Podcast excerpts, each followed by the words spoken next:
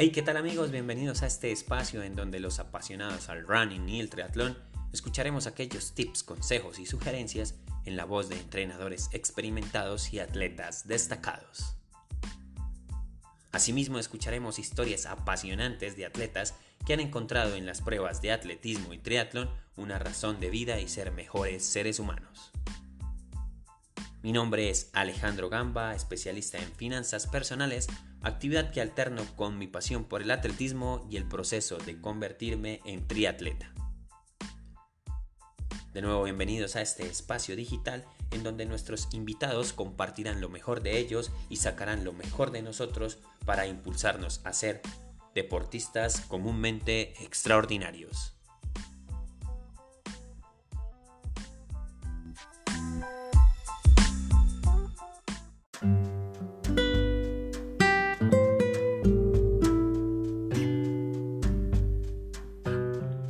Hola, ¿qué tal amigos? Bienvenidos. Hoy estamos muy complacidos de invitar a este episodio de deportistas comúnmente extraordinarios a Claudia Pedras. Claudia, una santanderiana, abogada de la UIS, que combina su actividad laboral con una historia de vida extraordinaria, ya que superó un cáncer de seno en el 2015 y de una u otra forma fue de nuevo diagnosticado en el año del 2017. Del deporte, del trabajo y de superación como, como es superar un, cáncer. Y pues los micrófonos son, son, tuyos, bienvenida y qué rico que nos abras las puertas de, de tu corazón, muy generosa.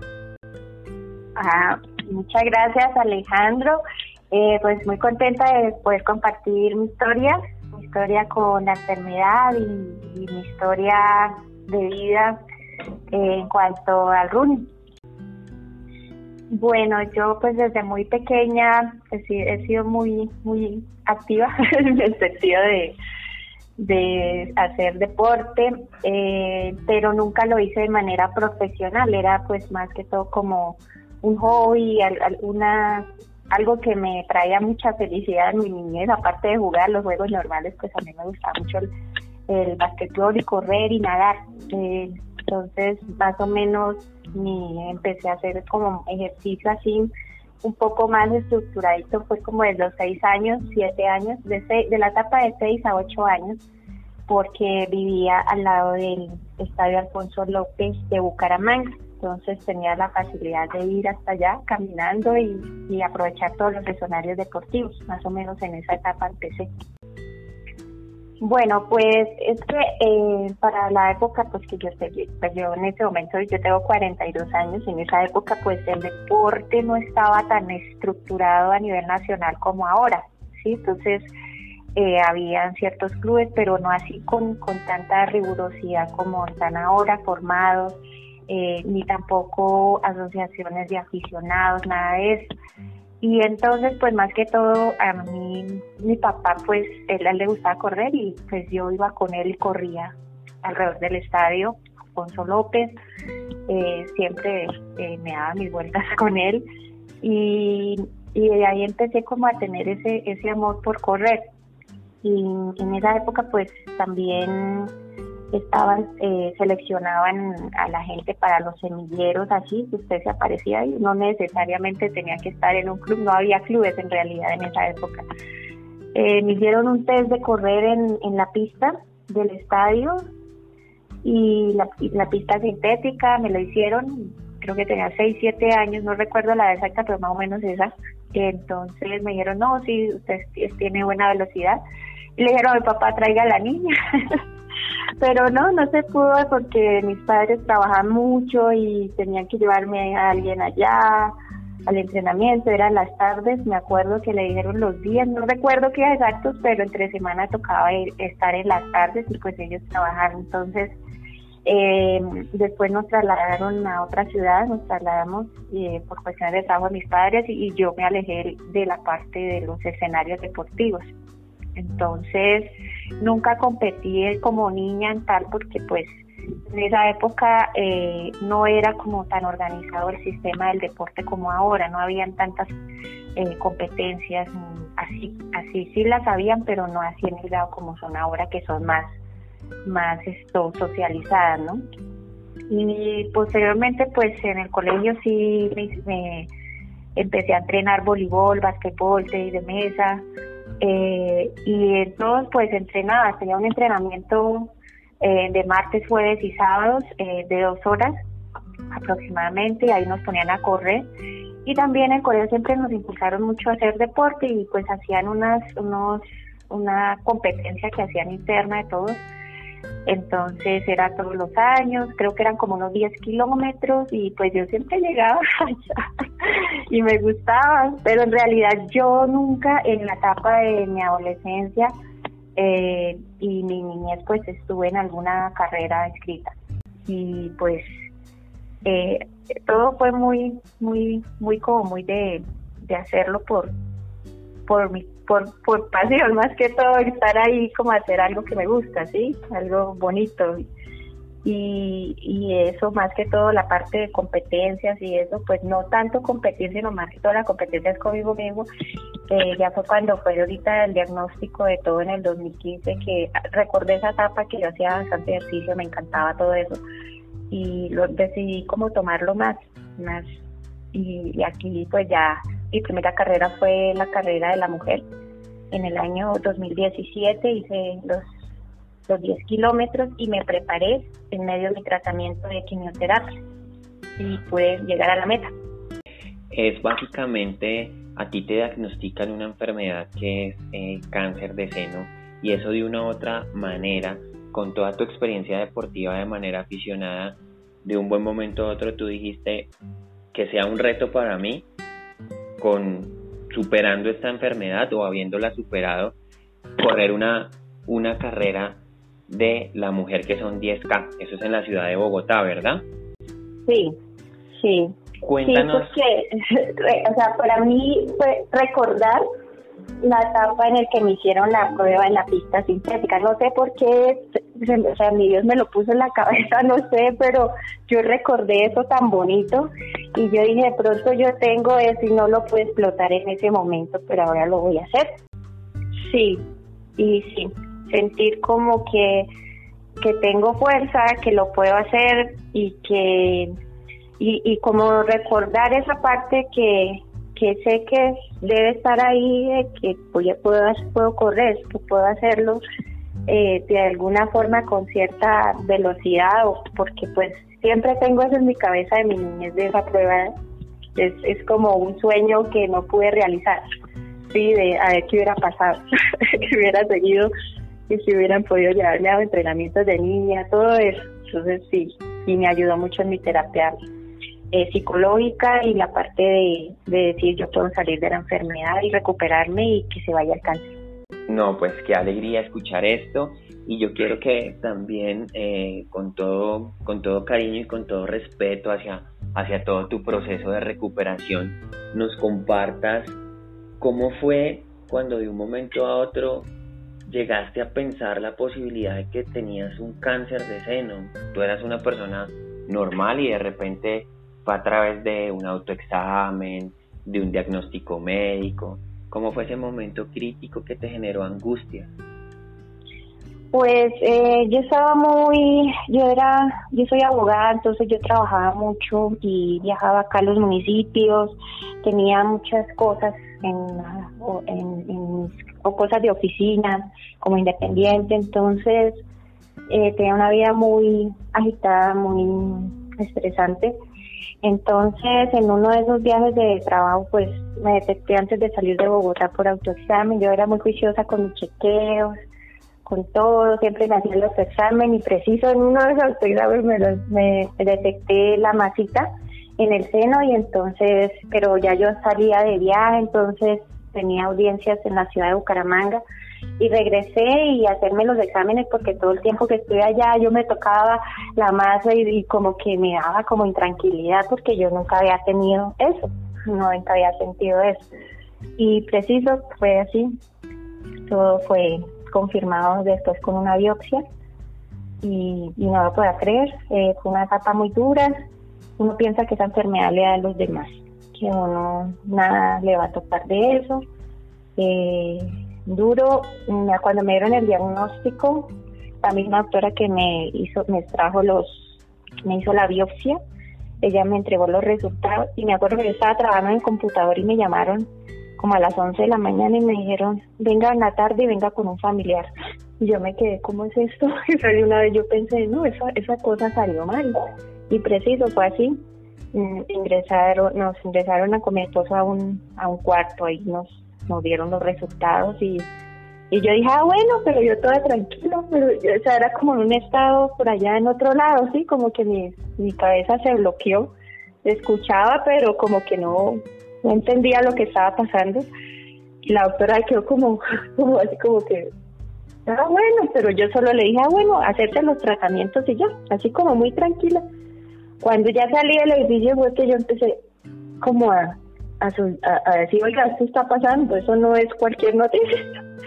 y empecé a llorar en la calle, me acuerdo que se me salían las lágrimas, después yo silenciosa, ¿no? Y se me salían y yo lloraba.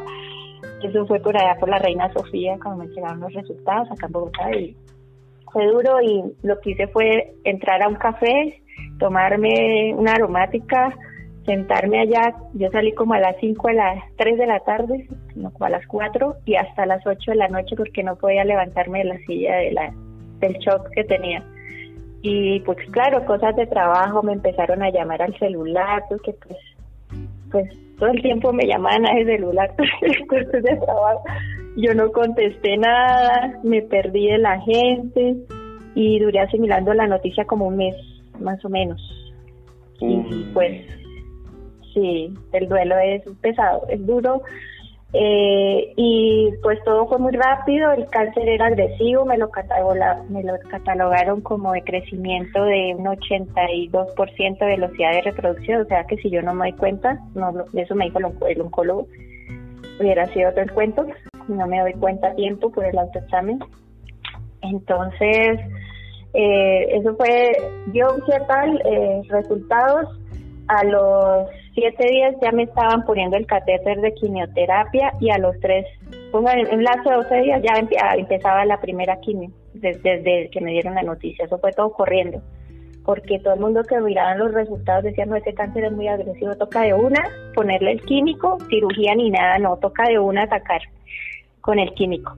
Así sería. Y, y bueno, el proceso de, de mandarme aquí a cortar el cabello, irme a la peluquería, que tenía el cabello larguito. Todo ese proceso también físico es duro. Y la quimioterapia fue dura.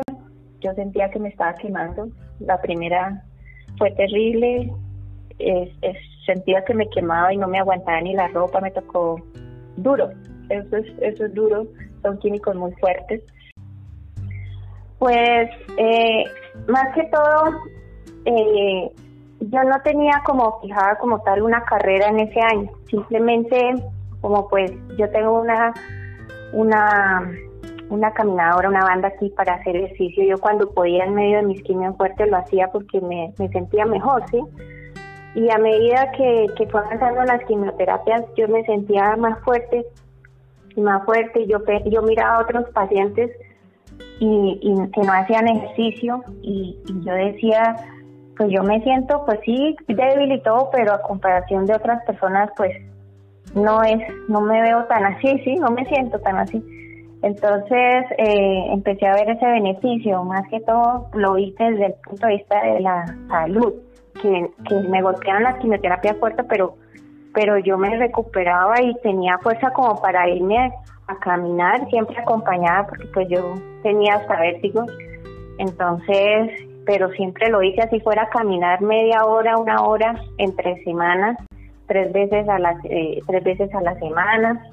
Entonces fue más que todo ese proceso. Y después pues yo empecé a mirar, acordarme lo de mi infancia y todo eso y dije voy a buscar una carrera, fue una iniciativa pues mía, de como decir yo, yo voy a fijarme esa meta porque no lo hice de chiquita, desde chiquita tenía eso, que como no pude seguir esa parte de correr, sí, sí, sí que hubiera pasado.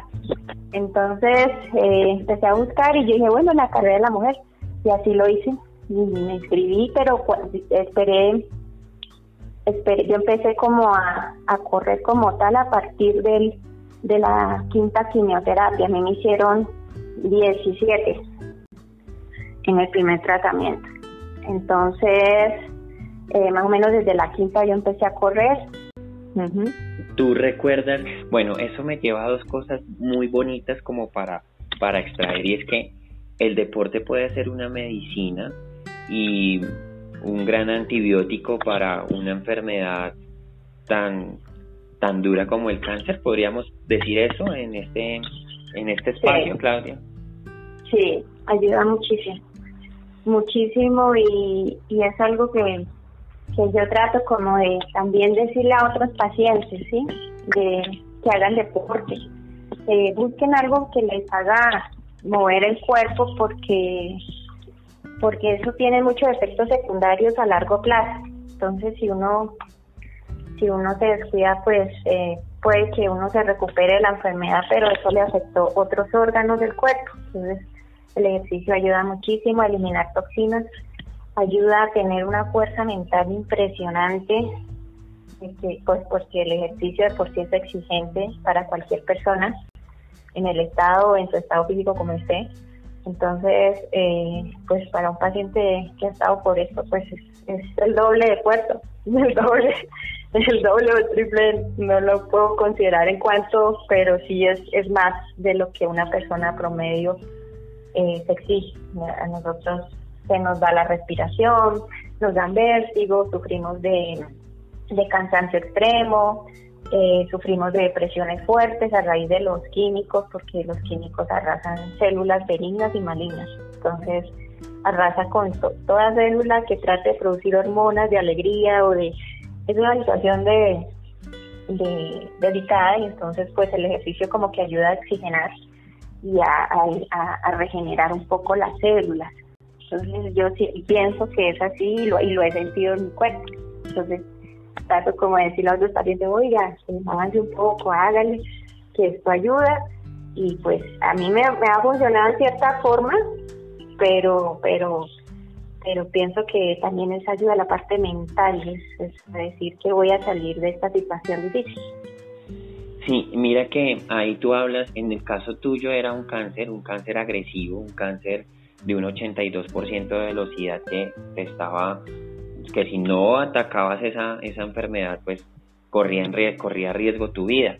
Pero muchos, muchas personas del común también tenemos enfermedades, ¿no? El sedentarismo, la pereza, eh, la depresión, eh, sin embargo, y no nos atrevemos a dar ese paso hacia empezar una vida deportiva, así sea de manera aficionada, que pues tú no eres un atleta élite, pero lo haces con tal consagración y tal felicidad que, que te ayuda y te ha ayudado en la recuperación de, de tu enfermedad.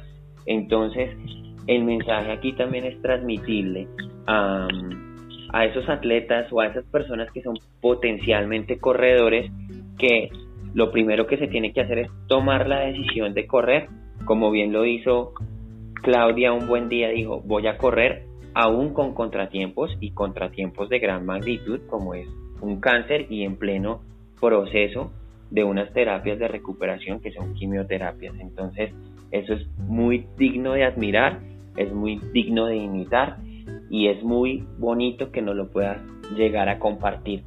Em, quiero que te acuerdes y quiero llevarte a ese momento en que en que en que estabas en la carrera. En que empezaste la carrera y en que empezaste a estirar y quiero que de una u otra forma nos lleves kilómetro a kilómetro. Si pudieras hacer esa descripción si en algún momento pensaste en retirarte si en algún momento dijiste no puedo seguir o si por el contrario eh, lo dijiste todo el tiempo que lo ibas a terminar. ¿Qué, emociones sentiste en esa, en esa carrera de 10 kilómetros cuando ibas en tu quinta terapia de quimioterapias y que tenías una meta que cruzar? ¿Qué sentías? ¿Qué, qué diálogos se te cruzaban a ti por la, por la mente? Eh, bueno, pues eh, la carrera no fue en la quinta en la quinta quimioterapia. Yo empecé el entrenamiento, sí, como tal de poder correr más en mi quinta quimioterapia. Yo terminé mi tratamiento, eh, o sea, yo empecé en diciembre del 2015 y terminó todo el tratamiento en febrero del 2017. Y la carrera de la que yo fui fue la, la carrera de la mujer del 2017, que fue como en octubre. Entonces yo había terminado ya mi tratamiento, había pasado las cirugías, eh, igual esto estaba en mis controles y después de un tratamiento de uno queda muy débil, uno queda muy mal, o sea, físicamente queda pesado, pero, pero, pero yo sentía que, que tenía la fuerza porque había estado entrenando. Entonces ahí ya, ya fue cuando me inscribí y todo eso. Y entonces eh, empecé, cuando empecé la carrera, eh, tenía mucho miedo, yo pensé que me iba a dar algo, me llevé mucha comida porque nosotros quemamos mucha energía más rápido que una persona promedio. Entonces, bueno, en mi caso eso me pasaba, yo quemo la energía así pues, rápido y llevaba mucha comida. Y, y pues cuando empecé a correr yo no lo podía creer. Yo decía, no puede ser esto, tanta gente que hay aquí al lado mío, pero era muchísima gente. Yo nunca había estado en una carrera así con tanta. Yo decía, es la primera carrera mía y yo decía, no puedo creer toda esta cantidad de gente. ¿Cuántos enfermos hay acá de cáncer que superaron eso? Quisiera conocerlo y yo miraba a la gente mientras corría. Eh, sí me dio eh, mucha debilidad, pero entonces yo comía y volvía la energía. Y eso sí me llevé bastante, me que llevé bocadillos, me llevé maní, me llevé chocolates, eh, llevé cosas con sal, que eran unas galletas. Todo el tiempo me las pasé comiendo. y así llegué a la meta. Y cuando iba llegando a la meta empecé a llorar. Y le di gracias a Dios por estar viva. Pero fue, fue muy emocionante, yo no lo puedo creer. O sea, yo lloraba de la emoción y yo no lo puedo creer. Y, yo veía hacia atrás y veía más gente y yo decía, pues no llegué de último. pues todavía faltaba gente por llegar. no lo podía creer. Muy bonito. Súper emocionante tu relato, sobre todo el proceso de, el momento de llegar a la meta es el momento en que, con el que todo corredor sueña, incluso cuando es una carrera de corta distancia, eh, como por ejemplo son los 5K, que alguien quisiera inclusive empezar a incursionar en esa distancia que es corta. Eh, y aquí hay varios mensajes, ¿no? No todo es, por ejemplo, la función de pasar la carrera en un tiempo determinado, sino la función de simplemente pasar la, la meta incluso en las condiciones en que, en que uno esté, adolorido, eh, con sentimientos encontrados, feliz. Ese hecho genera mucha adrenalina, mucha oxitocina, y, sin duda una, sin duda alguna es uno de los momentos más difíciles, más, más eh, emotivos para, para un corredor atlético de triatlón. Eh, cuéntanos entonces qué tips tú tienes durante, durante tus entrenamientos o durante tus competencias, como por ejemplo, no sé, escuchar música, alguna cábala, qué herramientas utilizas, tu reloj, eh, no sé, cuéntanos acerca de un poco más de, tu, de tus entrenos y de tus competencias, si tienes algún, algún, alguna cábala especial o algún ritual especial para cuando sales a correr o cuando sales a una competencia. Bueno, cuando en mis entrenamientos yo yo vivo el día, o sea, dependiendo de cómo me siento.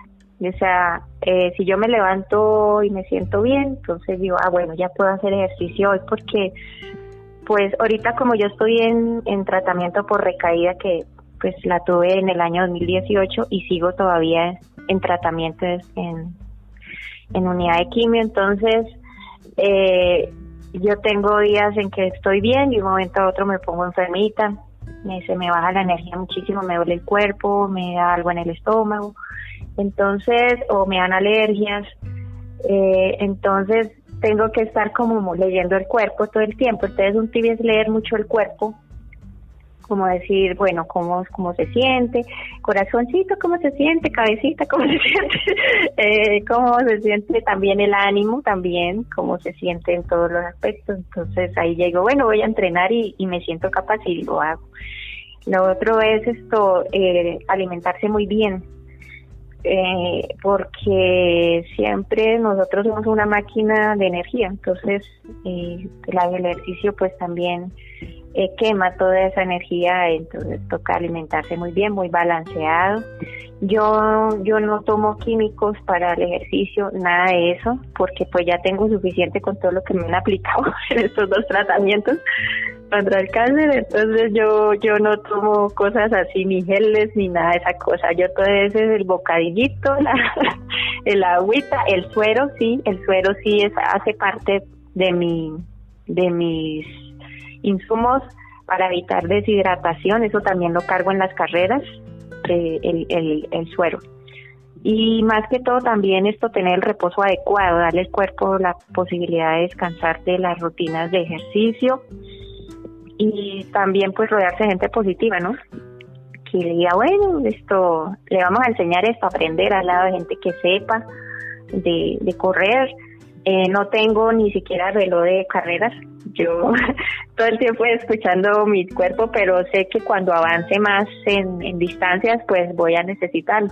En ese momento, pues la distancia máxima que he hecho en una carrera fue la de Allianz el año pasado de 15 kilómetros. Entonces todavía no, no he usado las herramientas, no las he comprado, pero yo sé que más adelante, cuando quiera hacer la maratón, que es lo para lo que me estoy preparando, las necesitaré.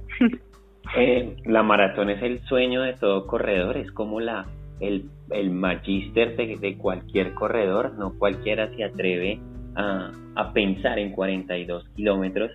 Eh, y quiero que me cuentes qué, qué te lleva y qué te motiva a, a, soñar esta utopía para muchos, ¿no? 42 kilómetros es, es algo es algo inimaginable, pero ya tú ya empezaste a dar el primer paso, los primeros pasos, ya llegaste a 15 kilómetros, que es casi una media maratón. ¿Y, qué perspectivas tiene eh, por cumplir en esa, en esa maratón y para cuándo la tienes proyectada?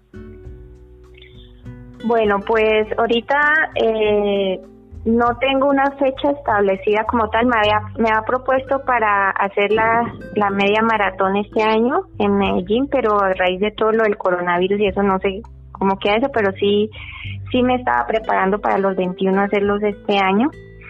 Eh, y pues eh, esto es, es, es un proyecto que tengo, pero también tengo que estar revisando mi cuerpo para decir cómo me siento. O sea, yo no, porque, o sea, mi, eh, mi cuerpo es muy predecible en cuanto los por el tratamiento que tengo, porque todavía estoy, me dejaron un tratamiento de por vida de inmunoterapia, yo recibo dos medicamentos cada 21 días en una unidad de quimio, dura tres horas allá conectada y, y ese es mi ciclo.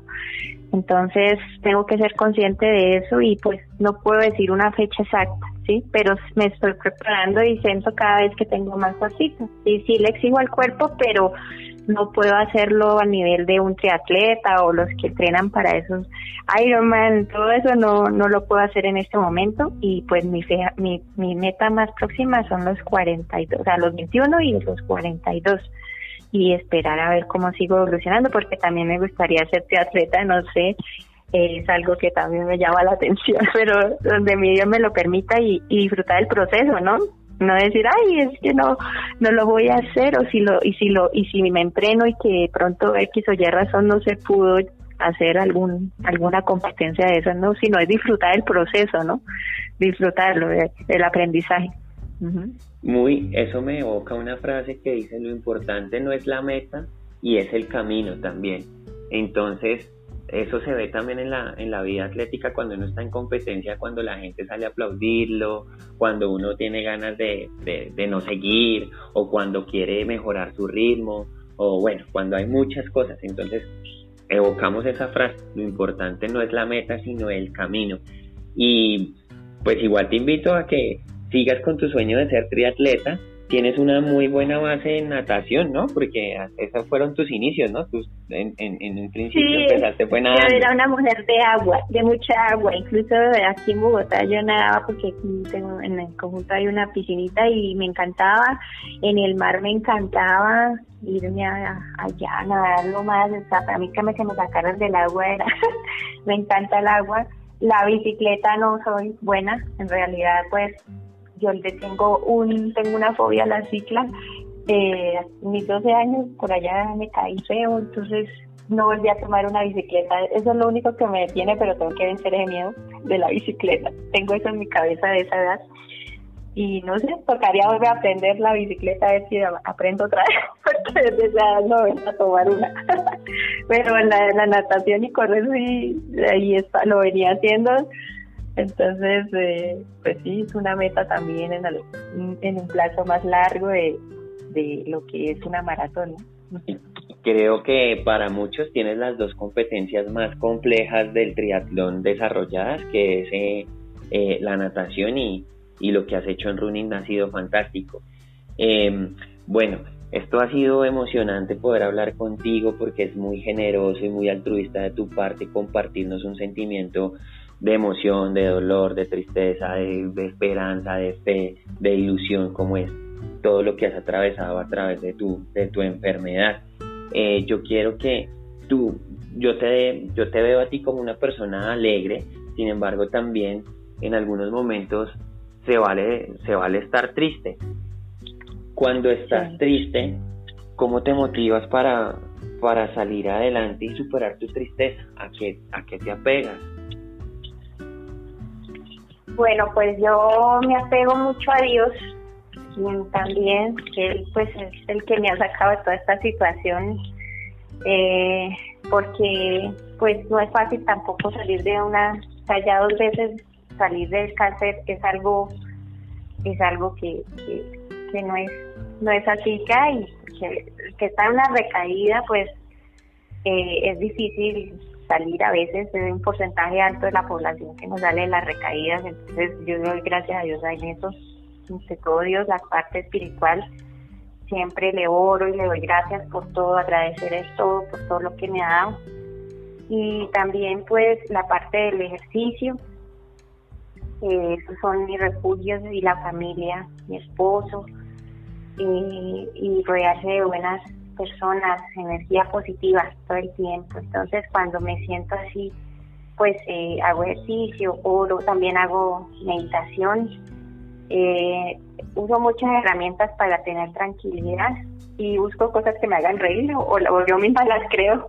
Así mi corazón esté como arrugadito de la tristeza, pero eso me da un escape mental y, ya después me creo el cuento y, que sí, estoy feliz y todo y ya veo las cosas un poquito más con otros ojos pero y a veces no es solo pues lo que yo haga sino a veces yo, trato de hacer todas esas utilizar todas esas herramientas y, y mi familia o mis amigos me hacen como decir oye está, está triste entonces venga podemos hacer esto o lo hacen a uno reír ¿no? sí entonces es, el entorno positivo y, y buscar cosas positivas y que le hagan a uno como estar tranquilo y estar feliz Qué, qué bonito escuchar todo esto. Y bueno, quiero hacerte también una pregunta y es cómo vives tus entrenamientos y tu vida cotidiana en estos momentos de crisis en plena pandemia que es el COVID-19 y cómo te inspiras para seguir entrenando. ¿Qué has hecho en estos días? Bueno, en estos días eh, yo he estado en mi caminadora, he estado haciendo también latizo, haciendo algunos ejercicios en el piso también y también pues algunas cosas de yoga. Eh, estoy retomando las pesas porque pues yo tengo una enfermedad que se me desarrolló a raíz de las cirugías contra el cáncer que se llama linfedema y yo tengo diagnosticado ya un linfedema en el brazo entonces estoy retomando hasta ahora las, las pesas eh, entonces eh, estoy en ese en esos ejercicios entonces también mucho fortalecimiento de las piernas eh, eh, eso es lo que he estado haciendo aquí en, casa y también pues alimentándome muy bien. Excelente Claudia, yo tengo la oportunidad de seguirte a través de tus redes sociales y he observado que por estos días has aceptado retos de personas en saltar lazo. Eh, yo quiero que nos invites y nos eh, rotules con el numeral, ¿cómo es el numeral? Challenge 30 Days Challenge. Listo. Cuéntanos acerca. ¿Cómo? Cuéntanos acerca de ese, de ese reto, cómo es, y quiero que me retes a mí para yo así eh, eh, invitar a alguien a, a retarnos y, y, cumplir ese reto. ¿Cómo es el reto en qué consiste en esta época de crisis y de pandemia? Bueno, pues como pues yo pues eh, he estado corriendo montaña también y corriendo en, calle, en urbano, entonces eh, ese reto me, es, más que todo, me lo propusieron en, Mujeres de la Montaña, es también un grupo de mujeres que pues que nos gusta mucho correr montaña, entonces ese reto me lo propusieron a mí. Y la meta son los mil saltos diarios pero en mi caso yo no los estoy haciendo los mil, yo estoy haciendo eh, más o menos mis, mis 250, estoy avanzando porque pues el problema mío es la, la inmunoterapia. Cada 21 días, entonces, pero yo alterno con otros ejercicios. La idea es ir subiendo, o sea, cada uno con la capacidad como se va, pero sí he visto que, se ha avanzado. Entonces, eh, los retos pues a que haga sus saltos diarios pues también en la medida que usted lo pueda realizar. Tampoco es excederse, sino tener una moderación en eso. Entonces lo reto que lo haga diariamente o lo haga pues tomando su reposo día por medio, por lo menos eh, si usted ve que está, pues eh, lo hizo ayer, el, los saltos lo hizo ayer, entonces hoy puede reposar y al siguiente así. El hecho es acumular los 30 días. Bueno, pues te acepto el reto, me verás en mis redes sociales saltando bueno. Eh, y te voy a y te voy a rotular también ahí para que te des cuenta que lo estoy haciendo juicioso. Eh, quiero que nos compartas pues tus redes sociales para que la gente pues te siga y comparta un poco más de, de y conozcan un poco más de, de Claudia Pedraza, esa corredora disciplinada que ha superado dos cánceres y que aún sigue en un tratamiento en función de que esa enfermedad no reaparezca en tu vida. Entonces compártenos tus redes sociales. Bueno, eh, yo estoy más que todo es en Instagram como arroba claujupt, mi nombre es Claudia Pedraza y pues ahí me pueden encontrar. Y pues sí, ahí pues, pues yo explico mi proceso y también recibo mucha energía positiva, el que me quiera ver barro, ahí voy. me gusta mucho que la gente me escriba y me digan, ay, esto, qué chévere, esto, o me digan, no, esto, hay tal evento y tal, y, vamos, y listo, yo también, cuando mi, pues no esté como en recuperación de mi inmunoterapia en esa semana, pues lo haré. Eh, me encanta mirar mucho deportistas como salen adelante. Yo admiro mucho a los que no tienen piernas y corren. Yo estoy asombrado con ellos. Eh, gente que ha salido del cáncer también, también hay, hay varios, hay muchos en el mundo. Entonces me sirve también de inspiración. Y sin duda esta historia y este tiempo en que hemos compartido servirá de inspiración para todos aquellos que pasan por algún momento difícil, bien sea una enfermedad, un momento personal, cada uno tiene sus propias cruces y sus propios obstáculos que superar, pero sin duda el tuyo es de quitarse el sombrero, de tener una admiración profunda. Yo quiero agradecerte a ti este espacio generoso por tu gran corazón y, por tu gran amplitud en, expresarnos todas las cosas que, que nos has manifestado y todos los momentos difíciles y bonitos que has atravesado y quiero agradecerte de todo corazón este maravilloso espacio. Acepto tu reto y quiero que te ah, despidas haciendo una invitación primero a que las mujeres se hagan el autoexamen de seno y segundo que nos invites a todos a correr y salir de nuestra rutina. Hazlo a tu manera. Bueno, invito a todos a que busquen espacios en, el que los que puedan desarrollar su felicidad eh, y que también acudan al ejercicio. Eh, es un medio importante para la recuperación y para la vida, no solamente una enfermedad, sino para todo. Eh, de tener eso, fuerza mental en todo, en todos los aspectos de la vida. A las mujeres y a los hombres, porque el cáncer se le llama cáncer de mama, en, término como tal, eh, que se realicen el autoexamen. Esto afecta también a hombres en un porcentaje muy pequeño y a las mujeres sí el porcentaje más alto, pero que se hagan el autoexamen mensual. escoger, en el caso de los hombres, eh, buscar una fecha una fecha específica en el mes en el que siempre se hagan el autoexamen. Las mujeres, eh, 10 días posterior al, al, al inicio del periodo. Y, y que, por favor, pues que acudan a toda las, la información que hay al respecto de prevención, que se cuiden en su alimentación, que sean felices en todo y que siempre traten de tener fe, sé que las cosas siempre van a estar mejor. Claudia, para mí fue un honor tenerte en este episodio de podcast. Sé que vas a ser una fuente de inspiración para muchos, de hecho para mí lo eres. Y bueno, pues hasta una próxima oportunidad. Se despide de ustedes Luis Alejandro Gamba en esto que se llama Deportistas comúnmente extraordinarios. Mil gracias Claudia por tu espacio y por tu gran corazón y una gran experiencia. Bueno, muchas gracias Alejandro. Muchas gracias y Dios lo bendiga.